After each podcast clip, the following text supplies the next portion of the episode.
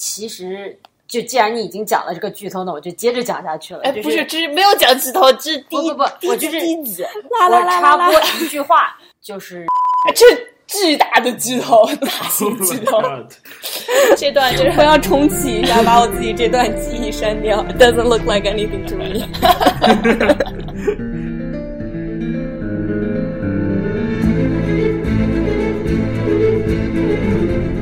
好，我是主持人 Easy。然后今天我们几位主播、常驻主播和一位新的嘉宾，我们一起来聊这个西部世界。大家好，我是雕雕。大家好，我是伊娜。大家好，我是 Afra。还有我们今天请到的一位嘉宾东泽。Hello，大家好，我是东泽。好，那其实今天我们跟平时的小声喧哗的普通节目不太一样，是因为我们聊西部世界，实际上是在挖一个很深的一个深坑。因为这部剧看过的朋友都知道，就是光讨论剧情就可以讨论整整十个小时。所以我们今天呢，啊、先大致讲一下大家对这部剧的感觉，然后它呃作为一部神剧为什么会神，然后接下来随着第二季在 HBO 继续播放，我们也可以啊、隔两周就回来继续给大家梳理一下剧情，然后再往深了去聊。那么第一季呢，故事是设定在未来的世界，然后是一个非常大的高科技呃成人的这么一个主题乐园吧。对的，它这个景观的设计基本上是美国的就大峡谷知名旅游景区。对对对，然后所有的里面的呃主题主题公园里面的工作人员，其实他们都是拟真的机器人，然后所谓的 host，然后他们每个人都有自己的呃时间，他他都有自己的一个那个设定，然后每个人都按照这个设定的故事线去发展。啊、那么这个故，这个整个故事故事第一季就讲述了这些拟真的接待员是怎么一步一步获得自我意识的觉醒的这样一个剧情。对，嗯，那我记得我自己当时看这部剧的时候是整个人都被震撼了，因为我觉得我从来没有看过每一集都拍得像一部电影一样精致。我我看这部剧的感觉，这时间是我在本科的最后一天，然后交完 paper 之后，我一宿把 我西部世界全部看完了。就看完之后，双眼涣散，整个人已经就不太是人了。然后对我个人而言吧，然后我觉得《西部世界》其实是给我提供了一种去思考人工智能的具象型的这么一个框架。我看这个剧的时候，一开始我是觉得它只是看它预告片的时候，感觉就是一个在一个非常经典的这种西部场景设定设定的这么一个剧，但是在里面所有的这些 host 都是那种非常高科技，这种就是最就是最厉害的那种人工智能，甚至都具有自自己自己思考能力的这些机器人在里面。我觉得这就是这种设定特别的吸引了我，一开始让我想去看这个。然后我自己个人，我平常我是学工，我是工科生，学的是电子工程，之前有做过有像机器人的决策啊之类的东西，所以我就看着看着我就很好奇，这个剧里面到底是他们是如何让，就是他在他是如何让机器人拥有自主的思维能力的。然后以我是在看这个剧的时候，我就会在思考这个问题。我是一直对这种人工智能，还有这种人工智能什么时候拥有自我意识，机器人什么时候拥有独立人格这样的题材感兴趣。曾经看过阿西莫夫的那个《机器人与我》，就是这个里面所有全都是一个一个短篇小说，然后这些短篇小说里面就有一些就讲了一些很多那种很诙谐呀、就很有很有趣的小故事，很多就包括机器人他自己有了觉醒意识之后。和人的这些互动啊，这些故事，然后所以就其实整整个一开始，它这个其实就是一个非常有噱头的一个一个题材，就关于人工智能，加上关于这种呃西部的这种文化，加上牛仔的这种文化，其实就是美国影视中非常经典的一些元素。我觉得就《西部世界》有两个点，三个点其实让我非常喜欢的。第一个是呃，就是刚刚说的技术元素，因为我觉得像我是理科背景，然后呃，动作是攻克背景。然后，所以说，像对我们来说，就是我们去学一些技术，或者是在学一些算法的时候，会去思考这个算法有多大的可能性。然后自己用着用着，就会意识到说，好吧，这个算法本身它是有一定的局限性，在应用的时候，无论是我的智商的局限，还是就是我们计算能力的局限，它不可能被推演到这么远。但是西部世界就做到了一个我们想不到的事情，就是它确实是把很多现有的技术。然后用非常厉害的想象力，直接推到了非常技这个技术数非常高的位置。然后他推到这个位置，就逼着我们作为观众去呃思考伦理，就是西部世界是不是一个能够谈论伦理的地方？如果这些机器人并没有办法感受疼痛，并没有办法感受折磨，然后也不存在任何偏好的话，那么那些宾客的杀戮也好，强奸也好，是不是其实是没有伦理问题的？对，然后这个就接到第二点，就是我觉得非常好的一点是，呃，西部世界确实是让给你很多哲学方面的思考的，因为这个跟人工智能本身的定义有关系，就是人工我们本身人类定义自己的存在。是相对于在一定程度上是相对于人类之外的存在的，比如说我们相对于机器，机器有自我意识吗？机器它没有的，机器所谓的思考都是我们写进去的代码。那么如果要是机器有一天有了自我意识，那么，那么我们是不是要回头去思考我们作为人类的定义？就是说，我们和人类，就人类和机器之间这种相对的定义，该如何去，该如何去平衡？就是它是对变化。对对对，一在不断的变化，随着技术的推进，随着存储能力的推进，随着计算能力的推进。并且我觉得还有关于你刚才讲到跟哲学有点关系，让我想到呃，就是佛教思想有一句话叫什么“痛苦让人觉醒，觉醒让人脱离轮回”，这就让我想到第一句第一季里面很多那个就很多 host 就是在一个又一个轮回的梦中惊醒，然后呢又开始回想说自己今天做了些什么。对，我觉得其实我想听阿弗尔你讲一下关于呃这个西部世界设定在就是呃美国的那那个历史背景，他为什么会选择对西部大西部大开发？为什么会选择这个时代？西进运动，呃，就曾经有一个历史学家驳斥了当时比较呃流行的这种欧洲中心论或者欧洲决定论，就很多人就说啊，美国人的精神其实是因为源自于就是欧洲的这种文化。然后有一个历史学家叫特纳，呃，他就说，其实美国的精神是源自于对边疆的这种开阔，而对边疆这种开拓，其实是从西晋文化以及就是从牛仔的这种个人英雄主义的这种生成中而而而生成的。所以就是牛仔就变成了，无论是从呃戏剧啊，还是从呃电影来说，它都变成了一个非常非常重要的元素。所以我觉得就是呃西部世界它沿用了这个。就是就是牛仔以及呃西部电影这个题材，它其实是很有深意的，呃，然后以及我们也看到，就是主角威廉，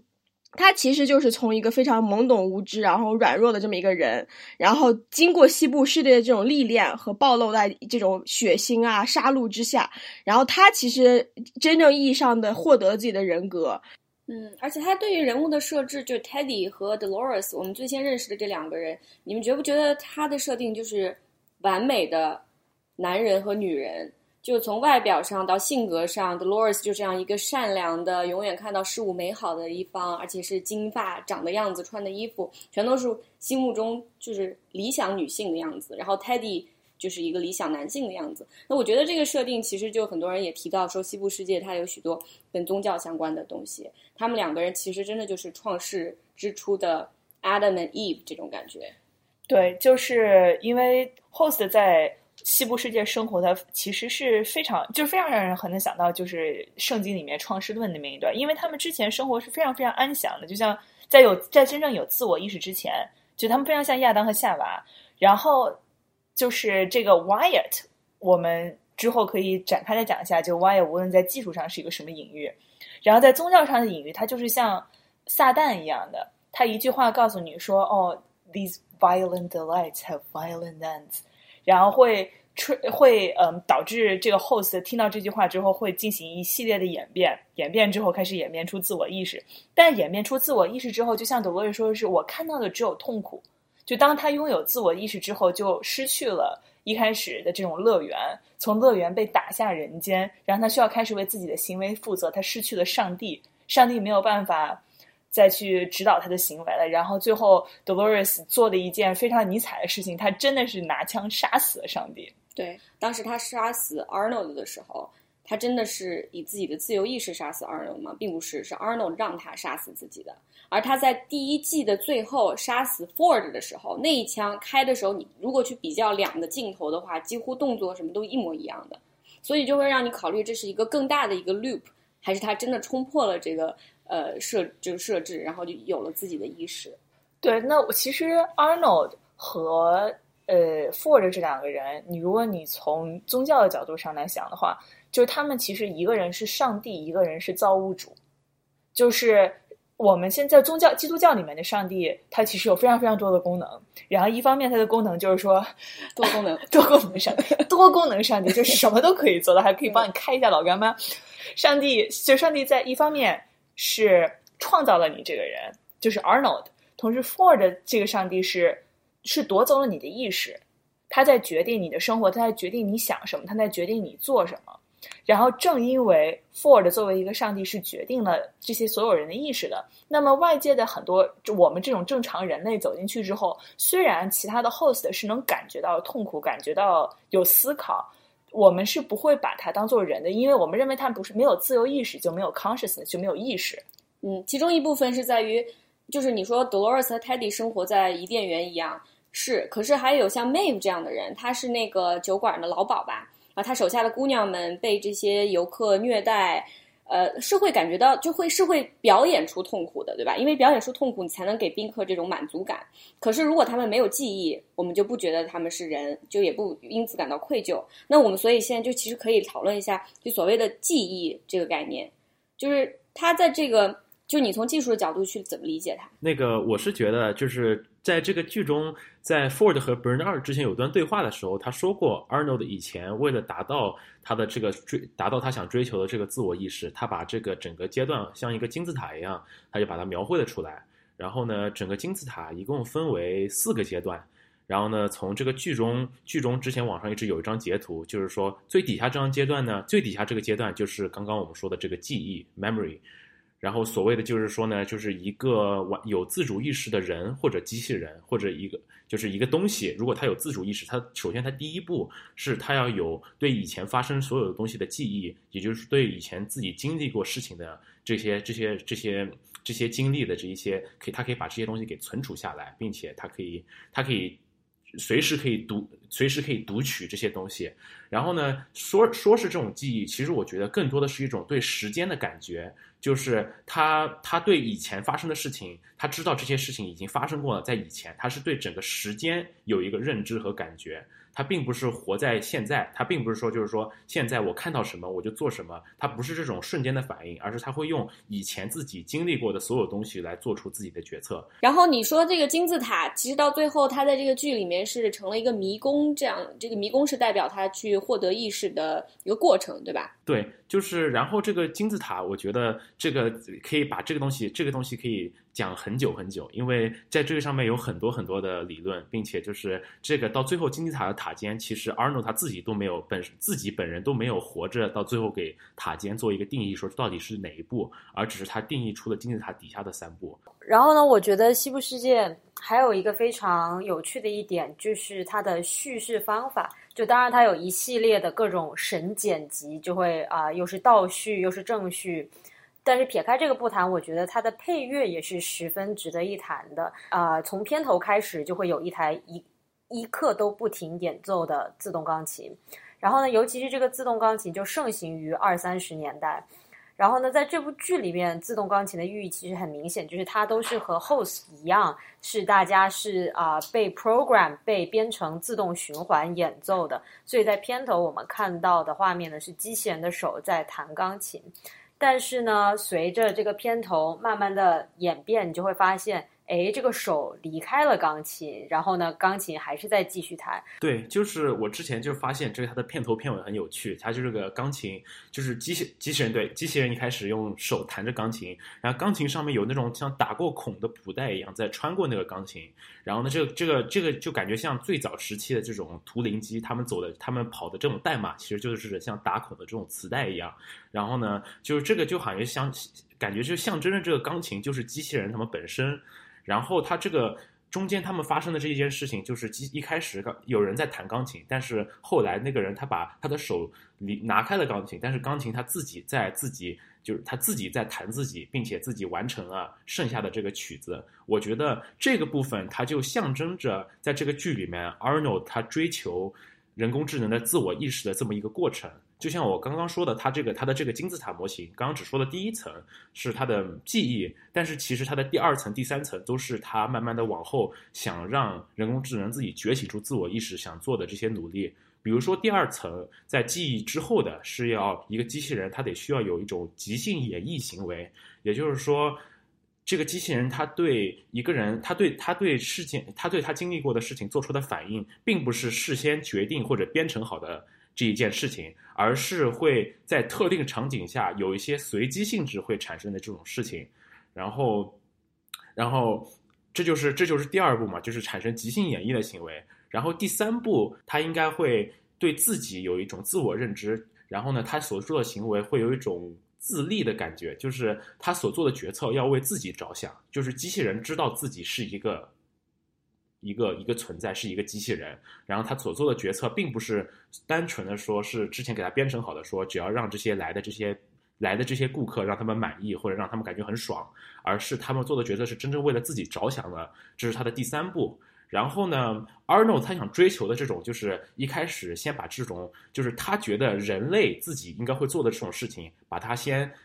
用编程的方法，把它强行的先写到机器人身上，包括刚刚说的这个记忆啊、即兴演绎啊、自闭行为啊这些东西，它都是一开始先用代码的形式把它写进去。然后呢，我觉得这个过程它其实并不代表了这个机器人拥有了自主的记忆能力，或者即兴演绎能力，或者自立的思考能力，而只是说人类强行的，就是说。如果你，呃，他只是在外表上让他感觉像一个人类在在他在思考一样，但他主观上并没有，就是主观上他并没有达到一个像这种可以自主思考的这种一种这种这种过程。记忆和存储的区别在哪里？存储的话，就是我往这个电脑里面敲多少字儿，这多少字儿都能存下来。然后，但是我们发现 Dolores 或者是 Mave 它的它的它的。它的存储更像真实人类的记忆，因为它有长期记忆，有短期记忆，有的记忆是模糊的，有的记忆是清晰的，然后有的记忆是一些技能，然后有的记忆是一些呃非常具象化的画面，你直接在那个屏幕上是可以打出来的。就是当他的记忆慢慢的演变成了层，就一层一层的话，那说明他的他的认知慢慢的脱离了一个代码脱离的程序，然后更多的去接近人类的认知，然后包括。就是这个自立行为，这种 self interest 的行为，其实我要补充一句，就是它是定义在，呃，机器人知道什么是自己，什么是他人。就是如果你把一只狗狗放在镜子面前，狗狗是不知道镜子里面那个狗狗也是自己的。然后，但是如果把 我放在镜子前面，我大有就是我就算我有化了妆就不知道，化妆我不知道里面是谁。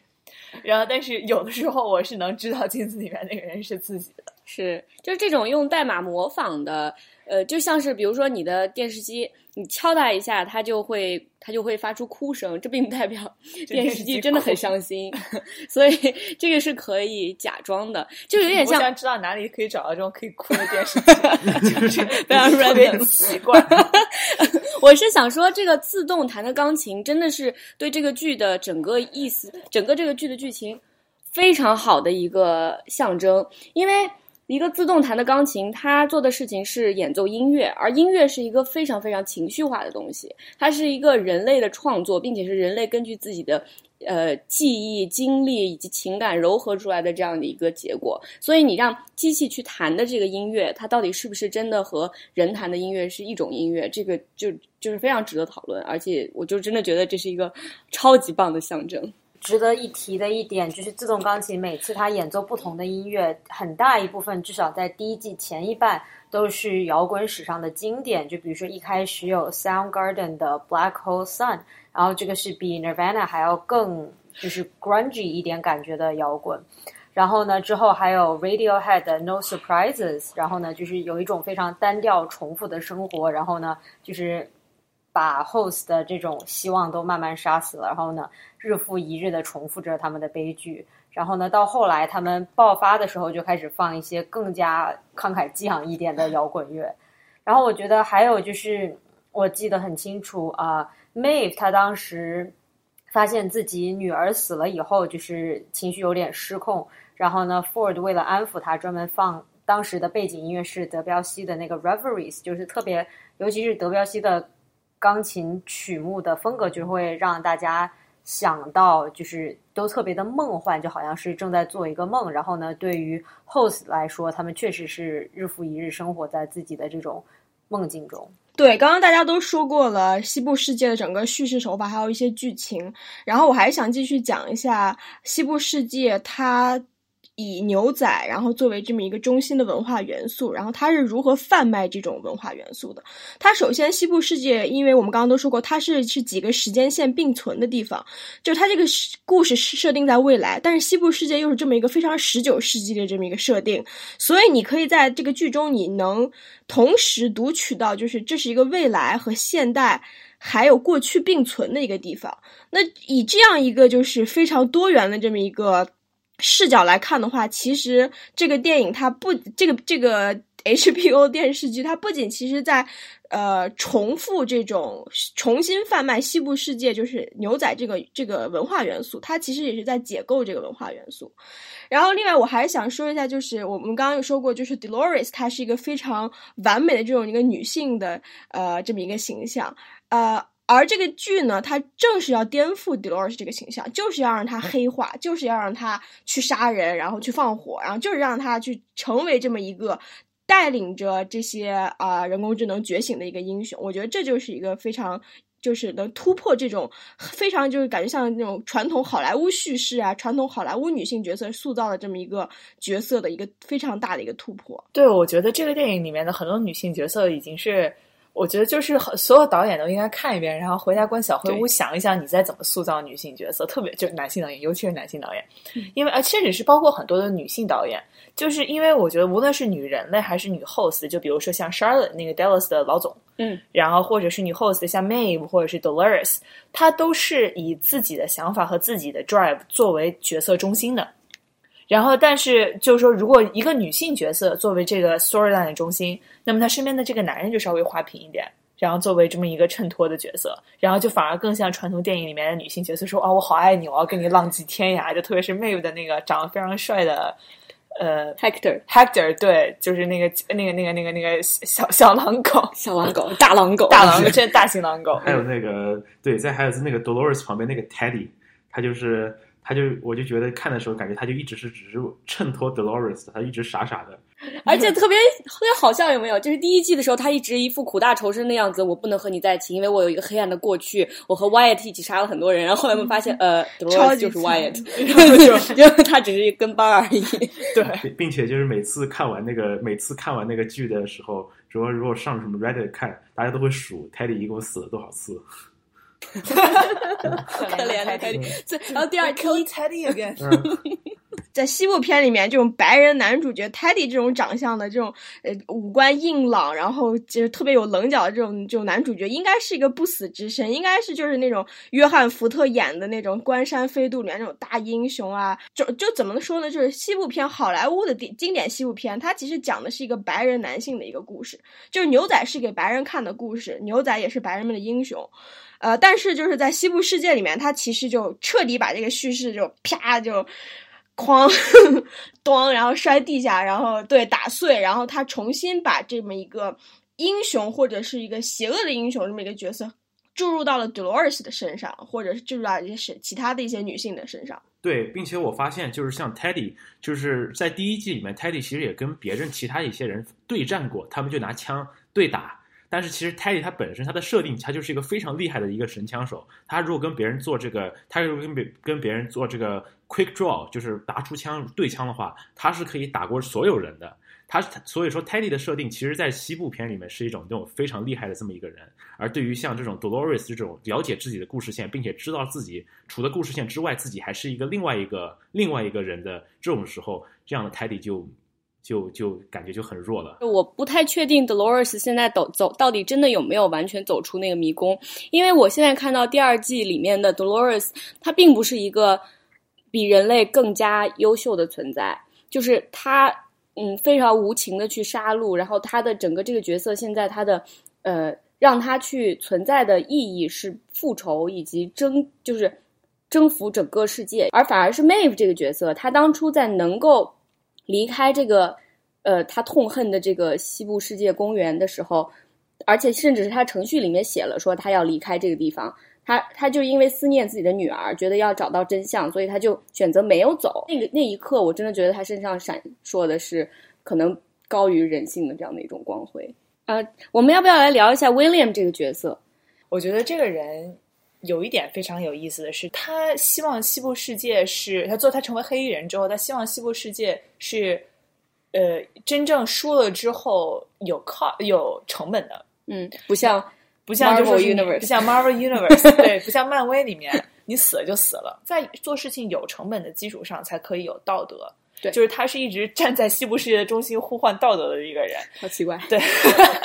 对，但是你可以，但是就是说，我觉得这个角色他怎么从少主转换成黑衣人，就是中间有很多的，中有很多东西，就是第一季其实没有讲清楚，我们也大部分也想不太明白，就是这个人怎么变成了黑衣人。嗯，对，所以一个帽子一抬，他就一个变成了帽子一抬就变黑衣人了，就剪辑一下就变成黑衣人了，就是就是就我们不吃，对吧？所以说我我觉得第二集中他会起到越来越重要的角色。第一集里面他本来就是一个帮衬嘛，但是下一集他自我演变的道路的道路的话，那我们作为人类可能能看到更多的人性的演变的东西，我还是很期待的。就是我觉得威廉他在作为一个就是在西部世界的玩家，还有 host 这两个两者之间，我觉得威廉好像更像是 host，因为我觉得他其实这三十年之间发生的一些转变，其实也是一个就是取得自我意识的一个过程。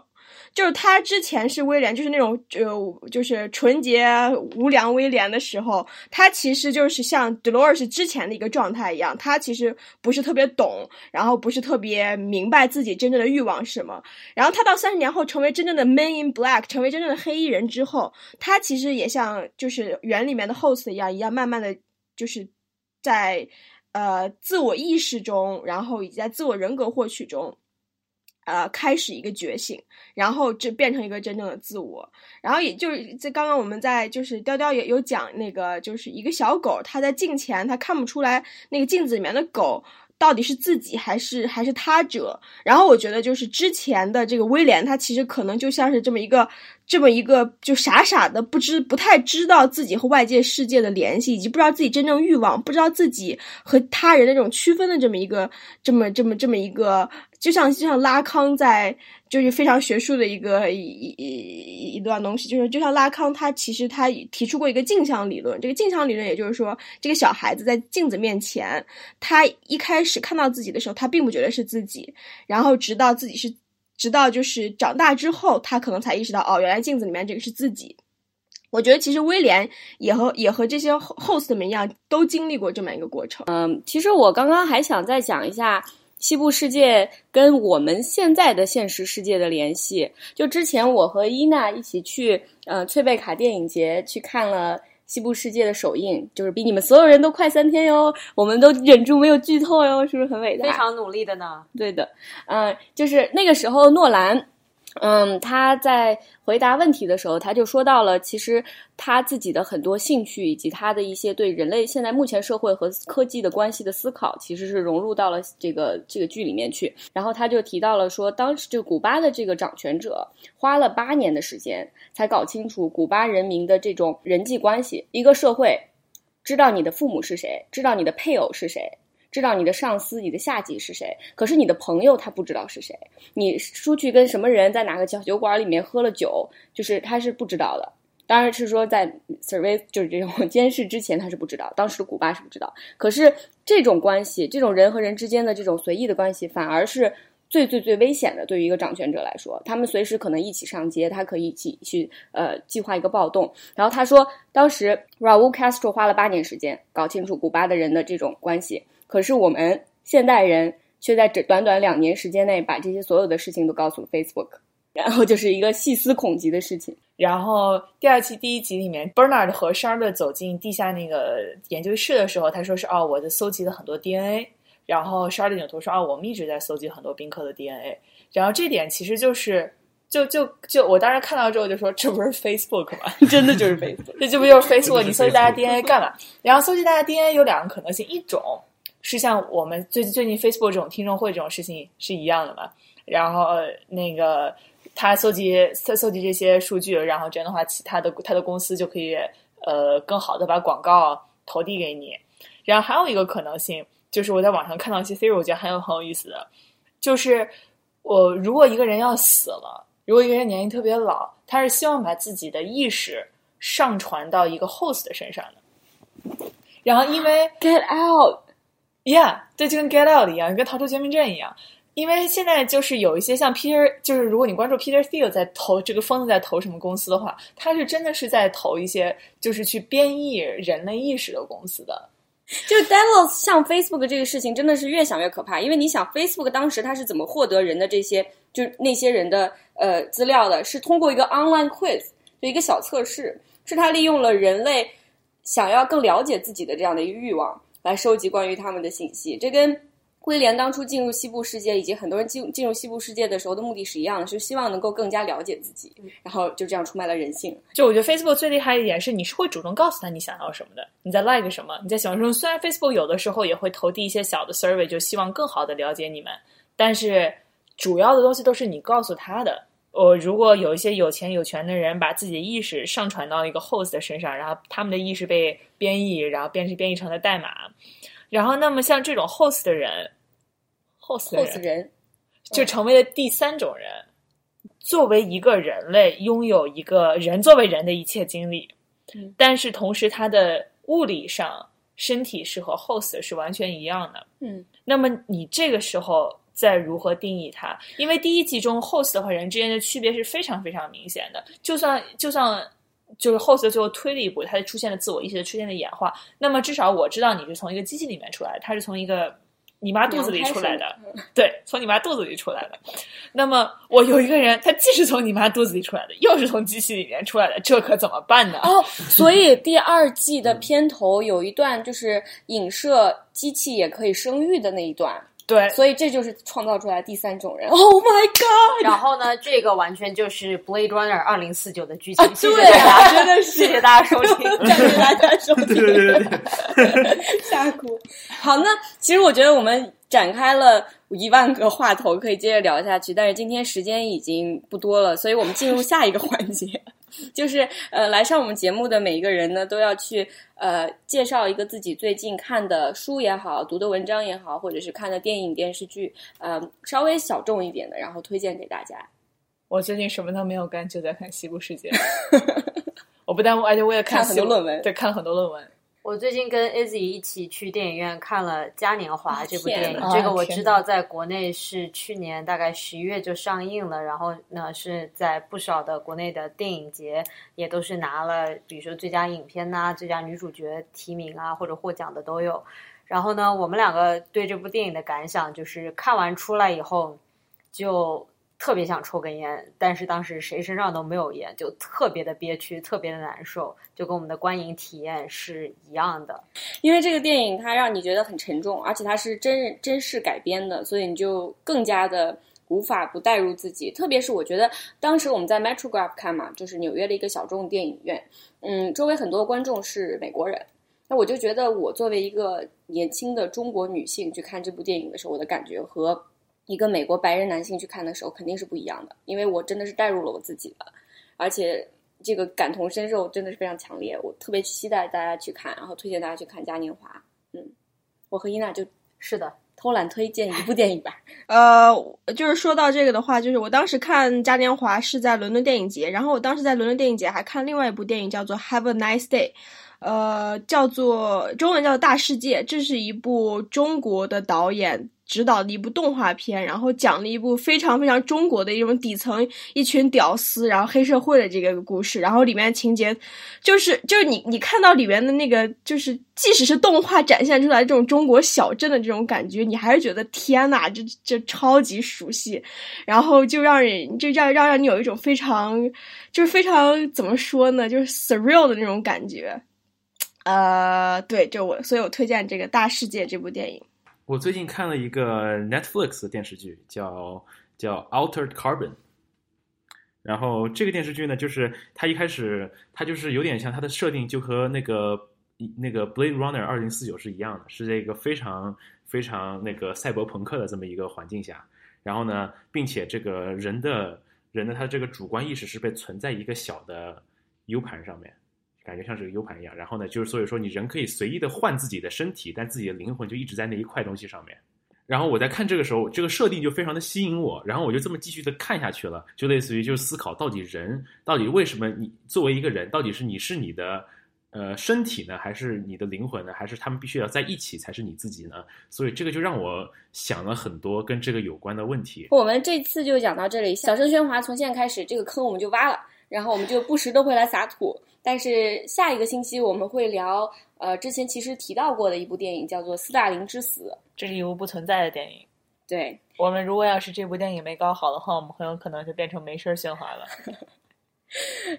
所以敬请期待，谢谢大家。希望大家能够关注我们的微博、微信以及喜马拉雅。我们在这些平台上的用户名叫“小声喧哗”，英文就是 Loud Murmurs。